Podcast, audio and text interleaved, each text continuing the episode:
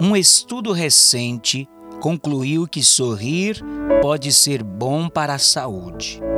As pesquisas demonstram que sorrir desacelera o coração e reduz o estresse. Mas sorrir não é apenas bom para você. Um sorriso genuíno também abençoa aqueles que o recebem. Sem dizer uma palavra, pode comunicar a outros que você gosta e se agrada deles. Um sorriso pode abraçar alguém com amor sem que a pessoa seja tocada. A vida nem sempre nos dá razões para sorrir, mas quando vemos um sorriso sincero no rosto de uma criança ou em um rosto com rugas da idade, nossos corações são encorajados. Os sorrisos são também uma alusão à imagem de Deus em nós.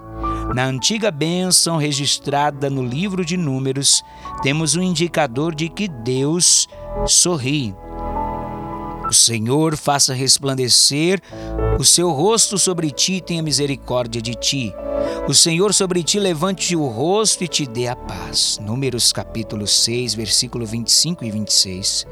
Estas palavras são a expressão hebraica para o favor de Deus na vida de uma pessoa, pedindo que Deus sorria para seus filhos.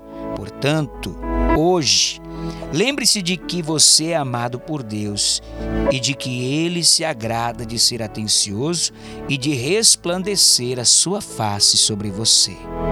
Seu sorriso pode ser uma mensagem de ânimo enviada por Deus a uma alma necessitada.